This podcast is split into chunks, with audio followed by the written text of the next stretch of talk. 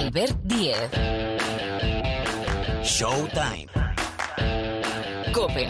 Estar informado.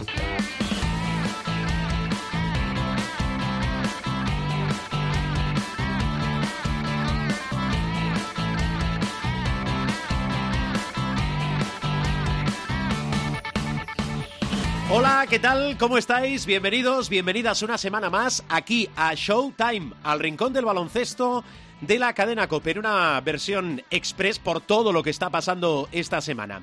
Enseguida situamos los playoffs de la Euroliga, básicamente esas dos eliminatorias entre el Real Madrid y el Partizan y entre el Barcelona y el Zalgiris. Sobre todo la primera, enseguida la opinión de Pilar Casado con una serie que ha viajado a Serbia, a Belgrado, con ese 0-2 a favor del conjunto de Obradovic. Nunca nadie ha remontado un 0-2. Pero atención, que han arrancado ya los terceros partidos y el Madrid de momento fuerza el cuarto partido con todo lo que ha pasado con los altercados, las tánganas en el Wizzing con Yabusel diciendo adiós a la Euroliga y competición europea esta temporada, pero sí pudiendo actuar en la Liga Endesa. Y el Barcelona que tiene la oportunidad esta semana de sentenciar, veremos si es en el tercero, veremos si es en el cuarto, la serie en Kaunas, donde se disputa la final a cuatro, donde nació Sarunas Jasikevichus y donde el Barcelona va a tener que hacer frente a la presión de las 15.000 personas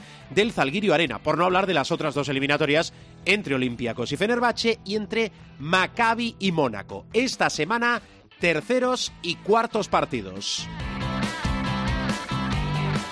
De eso hablamos enseguida. Vamos a pedir la opinión. Hoy queremos hacer uno de esos juegos aquí en Showtime con Miguel Ángel Paniagua, nuestro profesor, hablando de las pistas más calientes del baloncesto europeo. ¿Qué nos viene a la cabeza? ¿Qué nos viene a la mente? Bueno, pues eh, Turquía y también Grecia, Atenas, pero eso se lo preguntamos a Miguel Ángel Paniagua. Hay que hablar de la NBA, sí, con Pani y con Parra, porque tenemos MVP de la NBA, tenemos a Joel Embiid y están, bueno, están de fábula preciosas las semifinales de conferencia en el este y en el oeste con batacazo de Milwaukee han caído ante Tocumpo que se queda en el camino y por contra, bueno, ¿cómo están los Lakers? Que además han golpeado primero en esas semifinales de conferencia ante Golden State. De eso también hablamos aquí y de muchísimas más historias. Por cierto, estamos en una semana donde se avanzan dos partidos a la 32 jornada de la Liga Endesa. Miércoles, Unicaja Baxi Manresa y Lenovo Tenerife UCAM Murcia. Por tener, hay que fijarse en la Eurocup, también segunda competición europea en importancia con el Gran Canaria albergando la final. Y el fin de semana, jornada número 31. Es que tenemos borrachera de baloncesto esta semana. Marc Paires y Héctor García en la sala de máquinas. Sonido García, sonido Paires. El saludo de Albert Díaz al micrófono. Esto es Showtime. Sorry, I ain't got no money. I'm not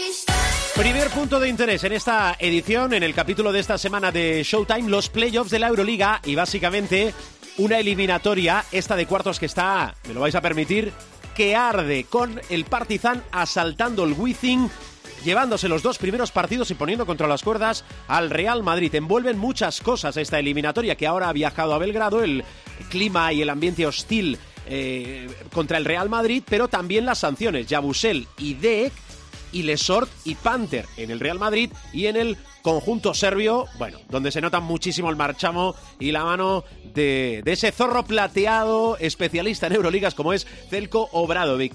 El Madrid ha ganado el tercero, vamos a ver qué pasa en el cuarto. No descartemos absolutamente nada, que nadie dé por muerto al Real Madrid con un factor diferencial llamado Eddie Walter Tavares. Me interesa mucho y por eso saludamos para ver cómo está el Real Madrid, la opinión, la información y la opinión de Pilar Casado. Hola, Pilar, ¿qué tal? ¿Cómo estás? Hola Albert, ¿qué tal? Muy buenas a todos. Bueno, pues tenemos de momento cuarto partido en la serie Real Madrid-Partizan, en una eliminatoria que no escapa a nadie. Evidentemente está marcada por la tángana que sucedió en Madrid y las consecuentes sanciones a jugadores tanto de Partizan como de Real Madrid, pero estamos hablando de una serie además que no tiene precedentes en la historia de la Euroliga, porque es la primera vez que una serie, al mejor de cinco partidos, registra en los tres primeros tres victorias visitantes. Las dos primeras del equipo de Zelko Bradovic y la de anoche en el Stark Arena. Por cierto, creo que hay que felicitar a Partizan eh, porque, bueno, todo transcurrió sin el menor problema. Eh, Zelko Bradovic eh, lo tenía muy claro en cuanto acabó el segundo partido. No se pueden permitir ese tipo de conductas y no se puede incitar a que una grada se revuelva y se generen incidentes. Así que chapo a Zelko Obradovic. Dicho lo cual, viendo los partidos, creo que hizo el primero y el tercero probablemente se parecen algo más. El segundo es el que de momento es más distinto. Lo digo porque la diferencia a favor de Partizan era mucho más abultada y porque dio la sensación de que el Real Madrid en el segundo cuarto de ese segundo partido estaba ligeramente descompuesto. Es verdad que en el primero eh, ambos es un toma y daca constante, pero eh, los errores que comete el Real Madrid, Partizan se los castiga y muchísimo. Y de hecho acaba con ese triple del ausente Kevin Panther. El segundo desgraciadamente, va a pasar la historia del baloncesto por ser la mayor tangana de esta Euroliga moderna. Y del tercero, ¿qué decir? Creo, evidentemente, con una plantilla mucho más corta que eh, las sanciones han afectado considerablemente a Partizan. Un Partizan que tiene una plantilla más corta, tiene más fondo de armario el Real Madrid y a pesar de que no eh, está jugando Liga Adriática porque sí que tiene descanso en esta serie de Euroliga el conjunto serbio, lo cierto es que ayer hay una soberbia actuación primero de Edith Tavares, que marca sus topes en esta Euroliga, 26 puntos, 11 rebotes, 3 tapones y 3 asistencias, que vimos la mejor versión de Nigel Williams-Goss, anotó el americano 22 puntos. Y me parece destacable el doble-doble de Mario Gessoña, 12 puntos, 14 rebotes, 3 asistencias para un jugador que reconocía, por cierto, al terminar el partido, que Sergio Rodríguez, que es un hombre que ayer pone criterio y que genera más juego, que es el gran problema de este Real Madrid 22 23, le dijo que le arrancaría la cabeza si bajaba la cabeza, porque lo cierto es que el Madrid entró muy mal en el partido y se fue rehaciendo a base, evidentemente, eh, de ponerle coraje por un lado, de una zona que sin estar perfectamente ejecutada sí que colapsa las ideas de Partizan y ahora se abre un escenario nuevo, que es el cuarto partido. Recordemos que Matías Lesor por parte de Partizan ya puede disputar ese partido del jueves y que el Real Madrid recupera a Gabriel Deck. Son los hombres que estaban sancionados con un solo encuentro. El ambiente volverá a ser infernal y vamos a ver si se cierra la serie aquí o si por el contrario gana el Real Madrid en Belgrado y estamos hablando de un quinto encuentro la próxima semana en Madrid.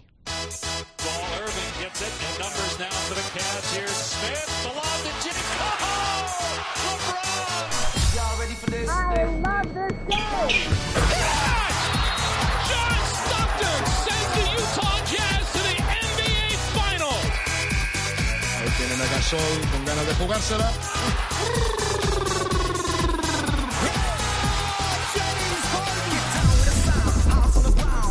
Territorio NBA ahora en Showtime. Hola, Parruno, Rubén Parra, ¿qué tal? ¿Cómo estás? Uy, más contento que. Eh, ¿Por qué? Por, por nada, levantarse. Ah, espera, espera, ah, espera, que te voy a decir yo por qué estás contento. Joel Embiid.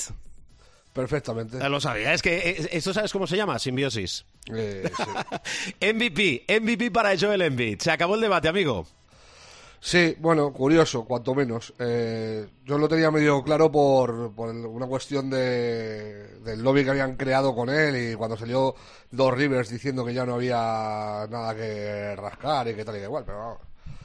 Eh, a ver si me entiendes. Yo, para mí, eh, Jokic ha estado mejor.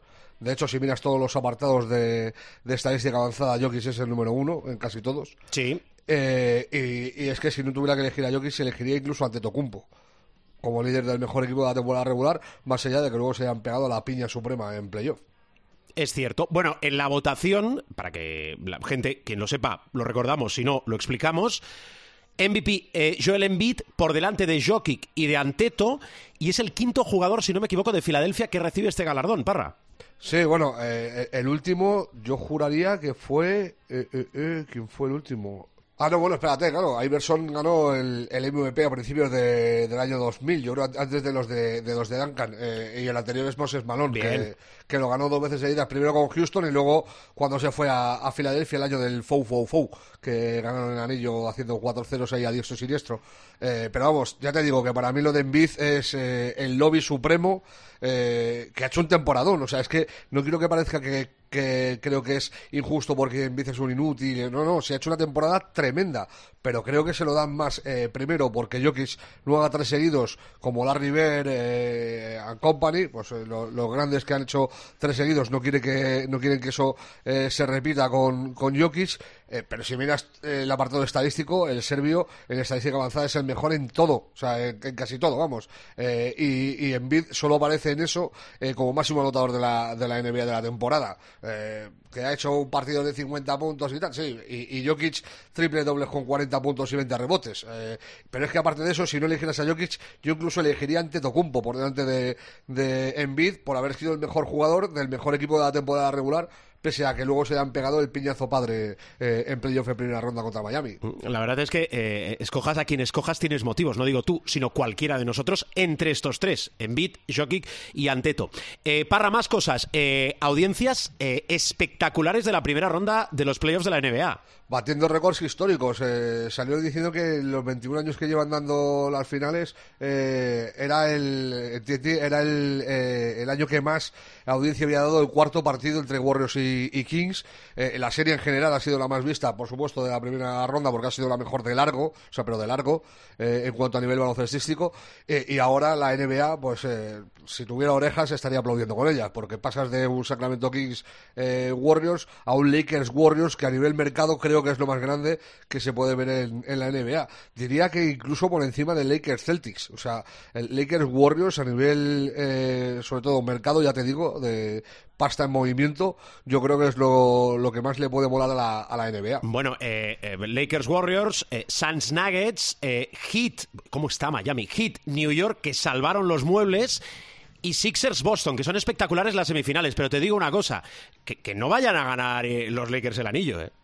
Yo no lo descarto. Su- Suena un poco a tal y no es mi principal. Yo sigo pensando que Boston, por muy mal que lo esté haciendo, que lo está haciendo muy mal, ha defendido nada y menos contra Atlanta. Contra Atlanta te vale porque es un equipo que está años luz de, de los verdes. Contra Filadelfia, el primer partido defendieron a, a Harden como si fuera un manguta y se gastó 45 puntos y le ganó el primer partido en el, en el Garden sin Embiid, que tiene un meritazo de, de Filadelfia importante. La verdad que han empezado todo regular porque quitando Denver que ha ganado Sí. 2-0 a, a Suns, eh, los Knicks palmaron en el primero, aunque empataron en el segundo. También con la ausencia de Jimmy Butler, que se hizo un esguince en ese primer partido y en el segundo no ha jugado. Eh, los Warriors empiezan perdiendo contra los Lakers en un partidazo de Anthony Davis, que, ojo, o sea, Anthony Davis a ese nivel no es que sea el mejor jugador de la liga, es que es el mejor jugador de la historia. O sea, si tuviera, eh, lo que pasa es que es, es inviable jugar así siempre, pero si jugara siempre como en el primer partido de, de estas eliminatorias, o sea, 30 puntos, 23 rebotes, 5 asistencias, 4 tapones, o sea, es, es un partido de, de otra época. Lo que pasa que el problema de Anthony Davis es que efectivamente es muy bueno, pero no tiene mucha salud ni mucha consistencia. O sea, no es de encadenar 5, 6, 7 partidos, 10, 15, 20, una temporada entera a este nivel. Pero vamos, jugando a este nivel, yo lo he dicho varias veces, que, que Anthony Davis sano es un jugador mega top de, de la liga. Eh, eh, por lo que te digo, que quitando quitando Denver que ha- se ha puesto 2-0 con los Suns, ojito con los Suns, eh, que eran los favoritos máximos con la llegada de Durant y tal, pero a mí me dejaron dudas en la primera ronda con, contra los Clippers. Lesión de Clippers- Chris Paul. Sí, correcto. Es que siempre le pasa lo mismo. O sea, cuando llega el momento de la verdad, pataput chimpún. Pero bueno, que más allá de la lesión de Paul, es que, eh, que sí, que la remontada de los Nuggets llega en la segunda parte, en el último cuarto, tal, se ponen 10 arriba, te- terminan ganando. Pero que, que a mí me da la sensación de que eh, están encarando los de Colorado la, la serie mucho mejor que los de Arizona. Oye, eh, eh, me gusta mucho, es que tiene una pintaza espectacular eh, esa eliminatoria, esa semi entre Filadelfia y Boston. eh, show de Harden en el último partido, en la primera victoria de Filadelfia frente a Boston. Te voy a pedir horarios, partidos en curso esta semana, pero más detallitos de lo que venimos comentando de las diversas eliminatorias, Parra.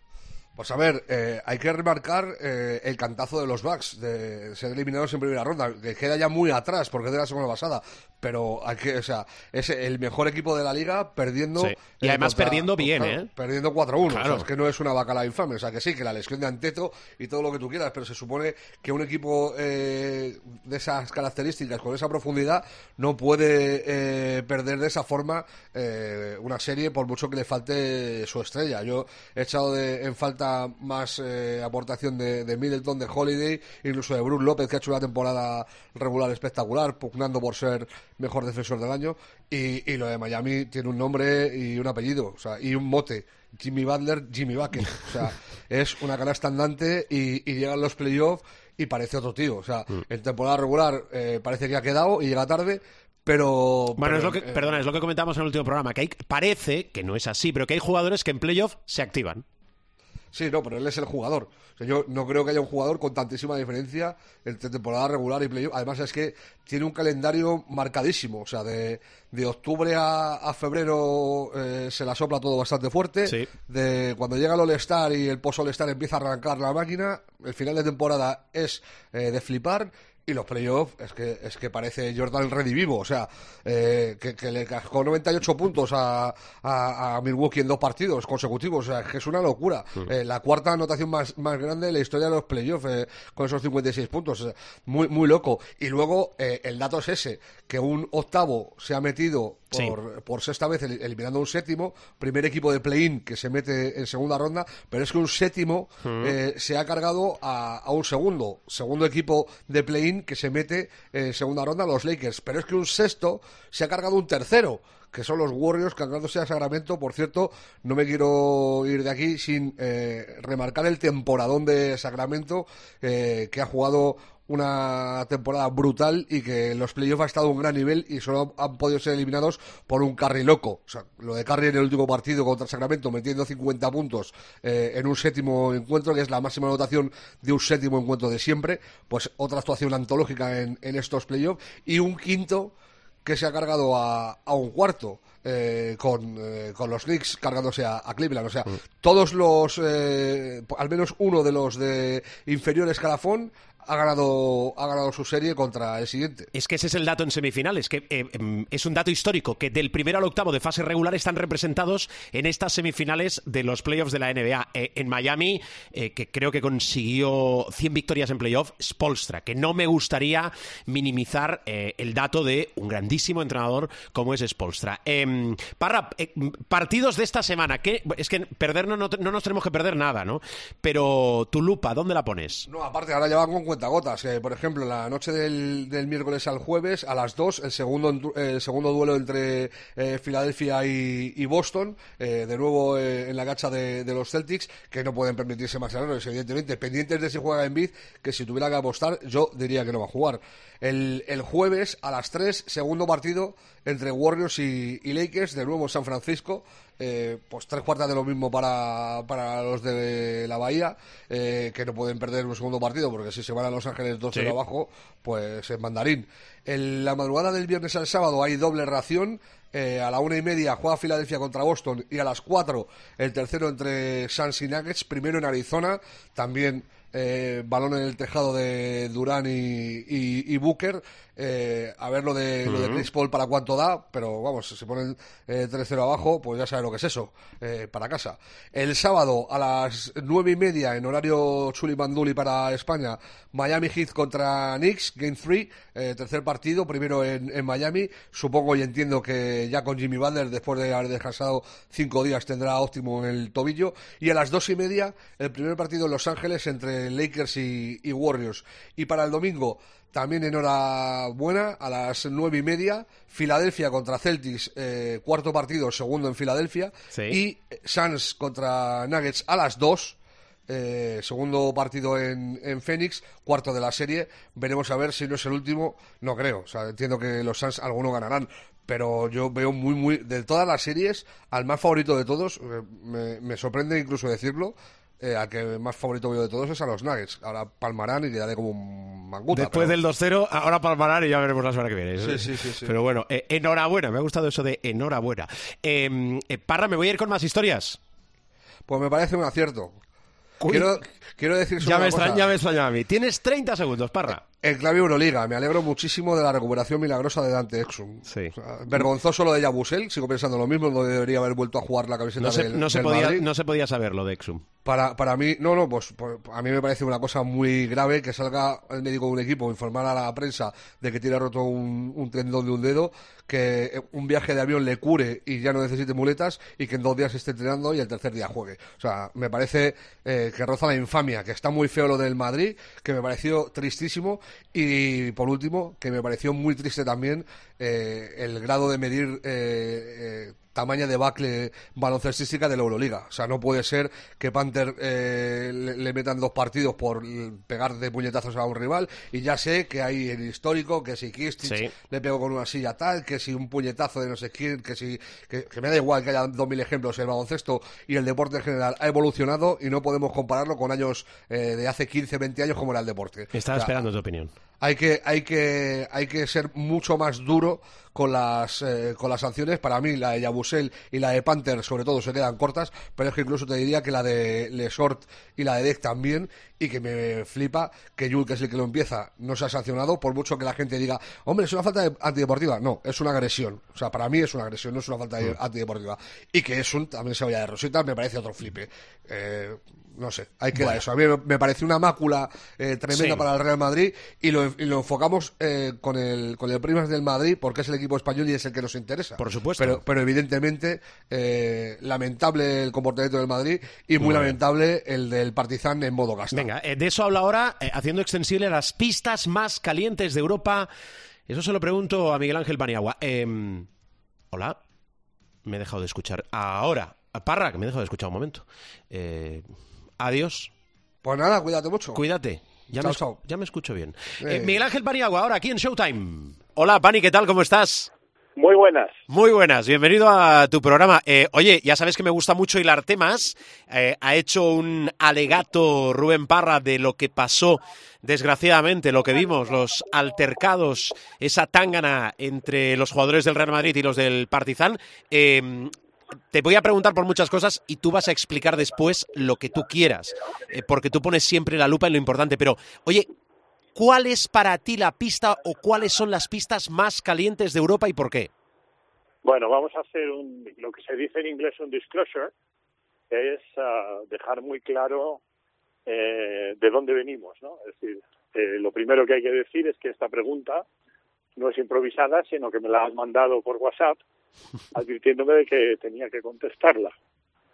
Segundo, tú sabes de mi eh, tremenda eh, proficiencia matemática. Sí. Entonces, según las matemáticas, la cancha más difícil o la cancha más dura de Europa es precisamente la de un equipo que no está compitiendo este año, que es la del CSKA de Moscú. Anda. Esa es la más difícil, desde el punto de vista del ratio entre victorias derrotas de los equipos que han visitado la cancha del CSKA de Moscú. Claro, permíteme, permíteme un paréntesis para que la gente, que entiendo que vosotros que nos escucháis y más los que sois asiduos, tened en cuenta que podéis agafar, eh, perdón, podéis tomar los prismas, como dice Miguel Ángel Paniagua en relación a, cuántas victorias en partidos disputados en casa se han producido. Después podéis coger las variables de la acústica, de la eh, capacidad que tenga cada instalación, de la proximidad con la pista, incluso del perfil de cada país y de cómo se actúa. Porque en realidad, Miguel Ángel, podríamos pensar que las, las canchas, los pabellones más calientes son los de Turquía o los de Grecia, ¿verdad? Naturalmente, es decir, lo que ya ya hablo desde un plano personal, lo que uno ha vivido en las canchas griegas y turcas, supongo que es lo más parecido a a una escaramuza, por no decir una guerra, porque eso Ujú. es una palabra muy respetable, y más ahora que estamos con una guerra en Europa, pero sí que es lo más parecido a una batalla campal, es decir, uno ha visto cómo han caído sillas en Salónica, eh, a la cancha, sillas del público a la cancha, eh, salir protegidos por la policía, en la medida en que los policías te protegían, y evidentemente eh, Turquía tomó el relevo en cuanto a presión de público.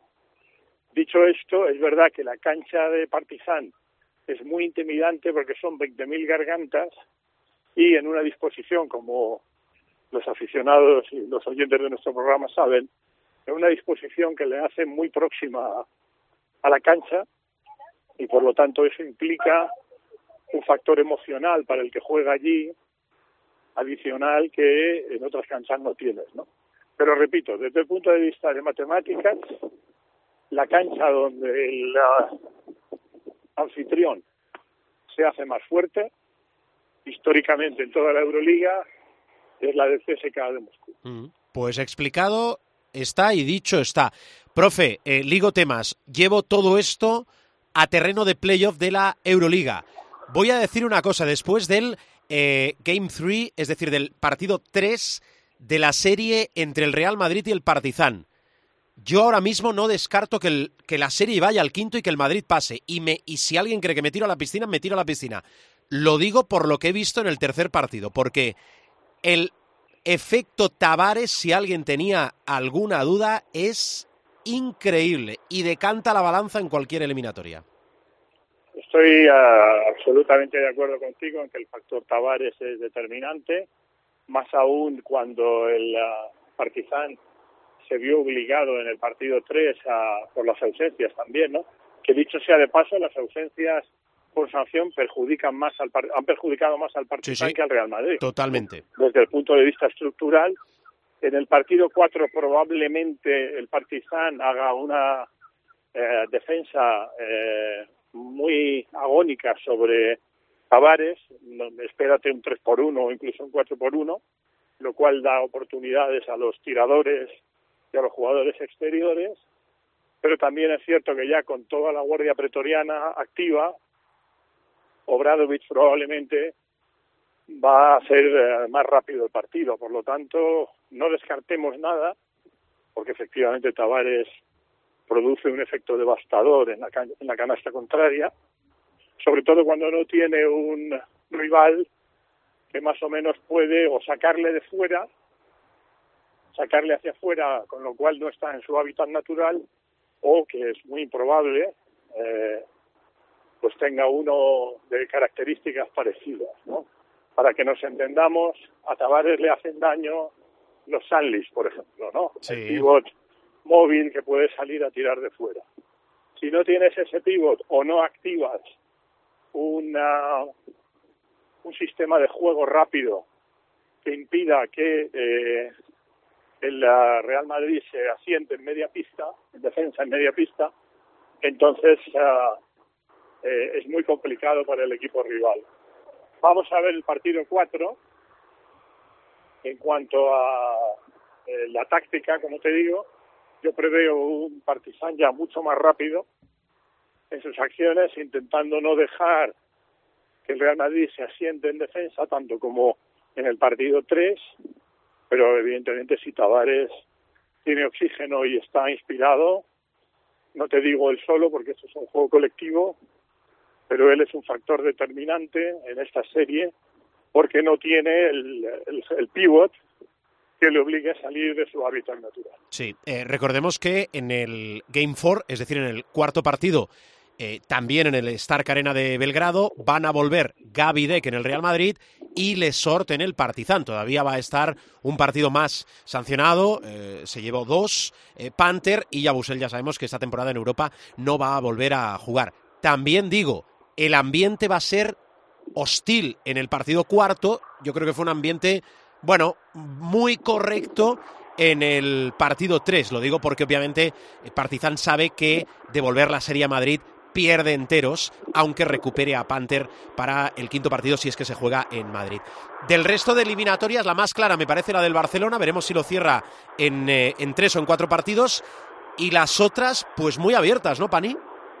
Sí, sí, sí, el, uh, el Mónaco se hizo fuerte en una cancha también complicada como Sí. Tel Aviv, por lo tanto recupera ventaja de campo, yo creo que el Mónaco ahí tiene sus, sus opciones, probablemente aquí veamos un partido 5, el Barcelona coincido contigo, a pesar de que el Salguiris es un buen equipo, la artillería pesada del Barcelona se va a imponer y por lo tanto yo veo un tercero, incluso un 3 un 3-1 como mucho. No creo que la serie vuelva a Barcelona y el Olympiacos y el Fenerbahce, pues como siempre, entre grandes equipos greco-turcos. El Fenerbahce ha dado un zarpazo, pero Olympiacos está capacitado para ganar en la, en la cancha turca. Yo creo que la Final Four apunta a Barcelona seguro, yo sigo apostando por Olympiacos, probablemente Mónaco, y ahora mismo te diría que Partizan, pero eh, efectivamente es para mí el playoff más, la eliminatoria de playoff más susceptible de, darse la vuelta, ¿no? Si vemos un Tavares como el de ayer.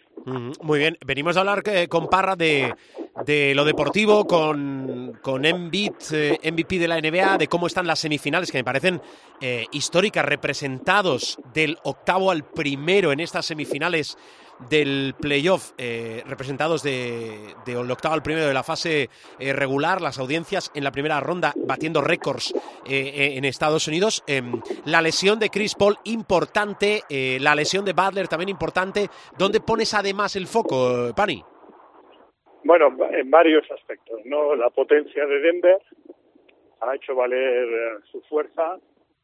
Eh, dicho, por cierto, y entre paréntesis, Sí. me alegro de haber acertado en el MVP de Envid que nos preguntaste a principio de campaña, pero Sí.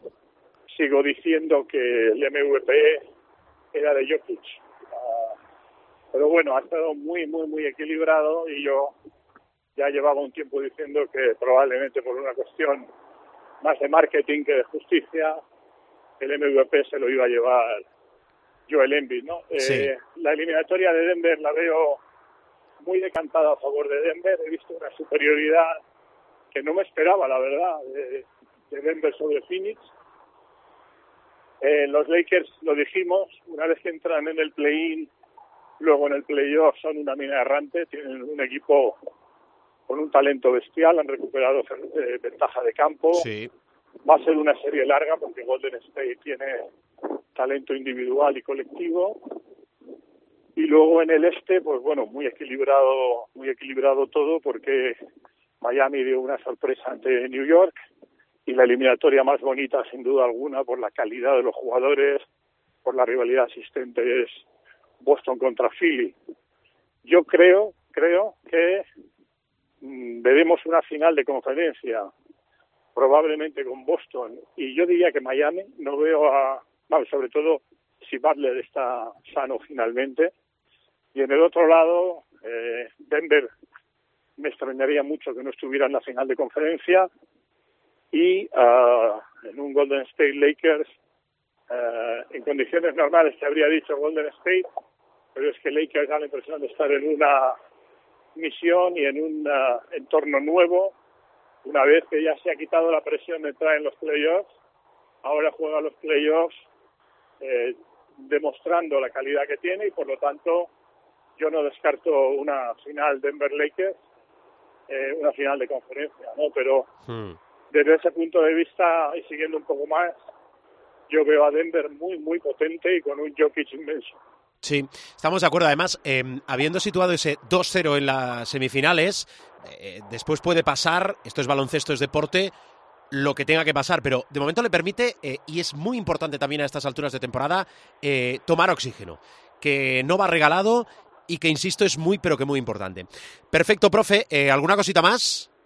Pues nada, es decir, como ya se ha publicado en algún medio, que Toronto Raptors está en plan de entrevistas de sustituto de Nick Nurse Sí. y que obviamente ese es un ah, banquillo muy apetecible por la estabilidad de la franquicia eh, y porque tienen mejor equipo de lo que han demostrado. Y aquí tenemos dos derivadas. Una, que entre los entrenadores que van a tener audiencia y van a ser entrevistados, y eh, los oyentes y los aficionados saben que en la NBA hay múltiples entrevistas de trabajo, va a estar nuestro querido Jordi Fernández, eh, aunque yo le veo con pocas posibilidades a día de hoy, y va a estar también ah, Becky Hammond, durante muchos años asistente de Popovich, Sí. que ya estuvo y ya sonó para algún banquillo NBA que nadie se atrevió, que se fue a Las Vegas, a la WNBA, a la Liga Femenina, y que en la temporada inaugural de Las Vegas ha ganado el título. Es una gran entrenadora y a mí me gustaría, lo digo de verdad, ver que Becky Hammond se convierta en primera entrenadora de los Toronto Raptors. Perfecto. Muy bien, pues explicado está. Vamos a ver qué pasa. Em, profe, te escucho la semana que viene. Cuídate mucho. Muy bien, pues un fuerte abrazo. Un fuerte abrazo, Miguel Ángel. Seguimos, esto es Showtime.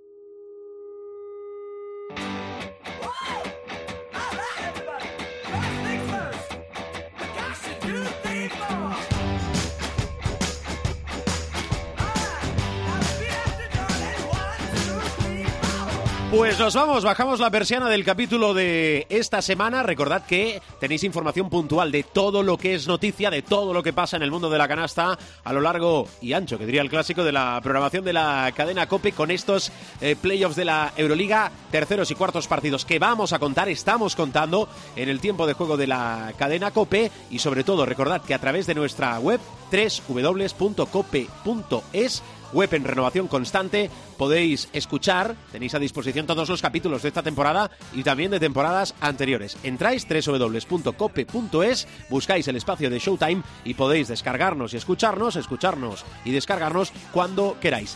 Habitualmente salimos en martes, si no hay exigencias como esta semana, exigencias del guion. Gracias por escucharnos, gracias por aguantarnos y sobre todo, que el baloncesto os acompañe.